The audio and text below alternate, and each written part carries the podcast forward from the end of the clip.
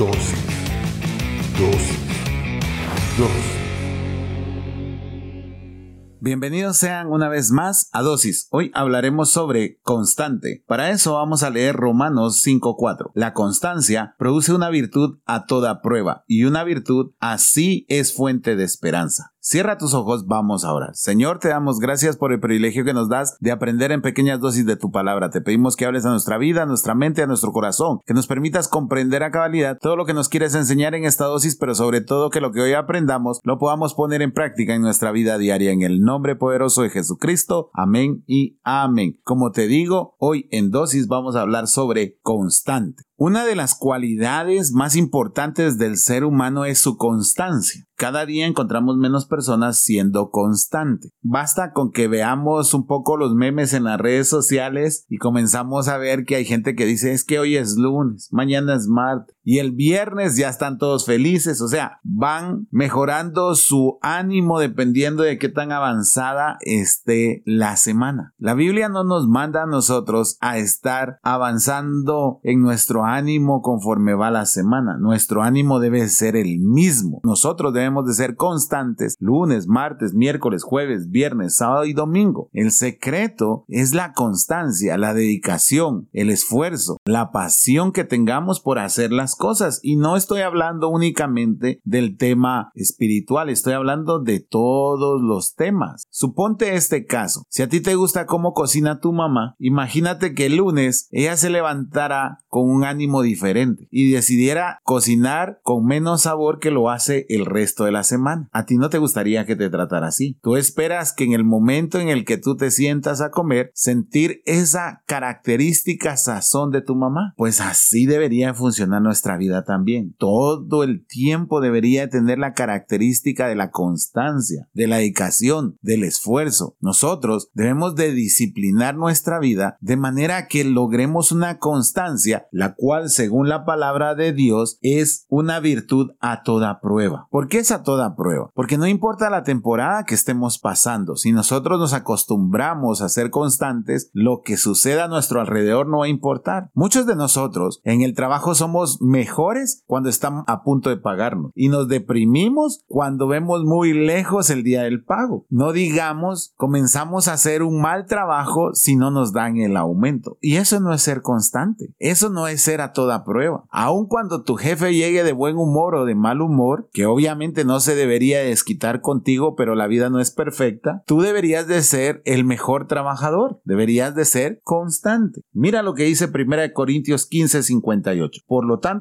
mis amados hermanos, permanezcan fuertes y constantes. Trabajen siempre para el Señor con entusiasmo, porque ustedes saben que nada de lo que hacen para el Señor es inútil. Pablo nos está haciendo un llamado a ser constantes, a trabajar bien, a trabajar constantemente, a ser una persona que no tenga altibajos. Yo sé que eso es difícil, no creas que es fácil, pero debes de esforzarte para ser constante, para que nada te mueva, para que seas como un árbol y que tus raíces te permitan mantenerte firme, no que te mueva la circunstancia, no que te mueva lo que puedas obtener, no que te mueva la recompensa, sino que te mueva ese principio y esa virtud de ser constante, porque eso te va a ayudar en tu día a día. Te hablo del trabajo, pero igual es con los estudios. Si tú eres una persona que constantemente se prepara, aunque hoy no veas nada, aunque hoy posiblemente las puertas se te han cerrado, va a llegar el momento que esa constancia va a dar su fruto. Puede que hoy hayas tenido el peor día, pero esfuérzate estudiando, sé constante, porque lo estás haciendo por tu futuro, no lo estás haciendo por si alguien te lo va a reconocer, lo estás haciendo porque tú te estás preparando para lo que viene en el futuro. Si eres deportista, igual sé constante. Aprende a respetar tus rutinas. Siempre debes de estar constantemente haciendo las cosas. Obviamente, si te lesionas no vas a entrenar, pero si no estás lesionado, entrena todos los días. Si tú eres deportista, sé constante. No hay nada peor que pagar el gimnasio y no ir. No hay nada peor que pagar la universidad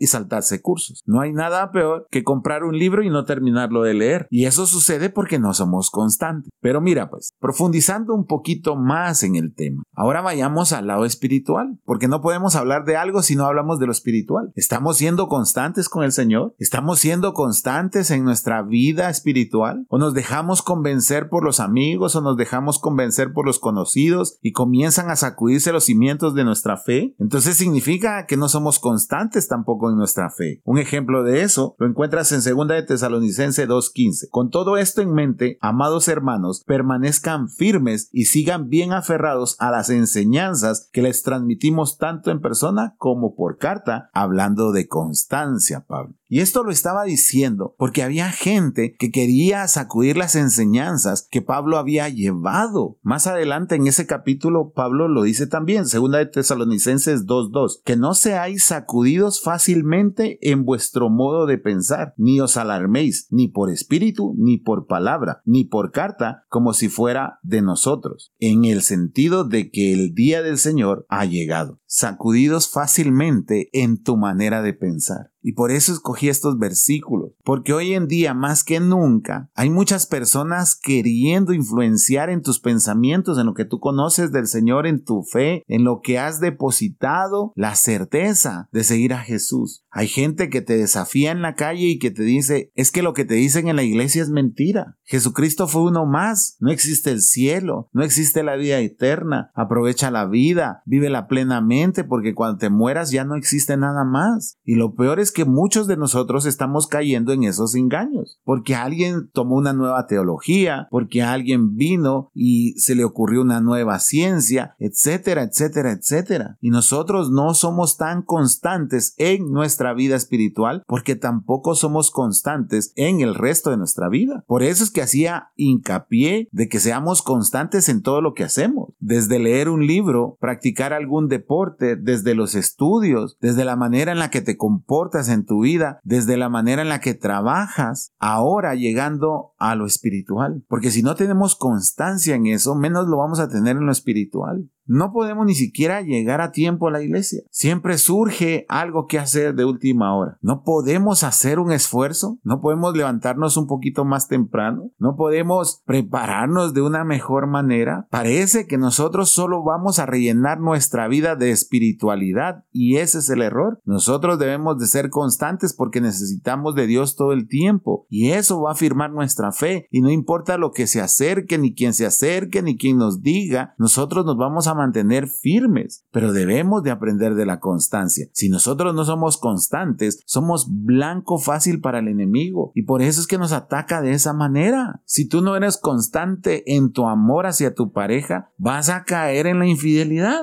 ¿Por qué? Porque no eres constante en el amor que le tienes a tu pareja. Si tú no eres constante en la obediencia a tus padres, entonces cualquier amigo te puede venir a aconsejar que tus padres están pasados de moda y tú le vas a creer. Pues lo mismo pasa con el Señor. Si tú no eres constante en tus creencias y en tu fe, cualquiera va a venir y te va a hacer creer en otro Dios, solo que no le va a poner ese nombre, le va a poner prosperidad, le va a poner dinero, riqueza, le va a poner otros nombres, pero va a ser un Dios el que te está buscando. Cuando tú estás renunciando al único y verdadero Dios. Eso es lo que debes de analizar, eso es lo que debes de pensar y por eso es que es este llamado a que nosotros seamos constantes. ¿Para qué? Para que tengamos una virtud a toda prueba. Te vuelvo a leer el versículo que comenzó esta dosis. Romanos 5:4. La constancia produce una virtud a toda prueba y una virtud así es fuente de esperanza. Si tú eres constante, serás a toda prueba y si tú eres a toda prueba, vas a tener esperanza. Es que no solo es la constancia, es lo que produce la constancia, lo que nos va a beneficiar a nosotros. Nadie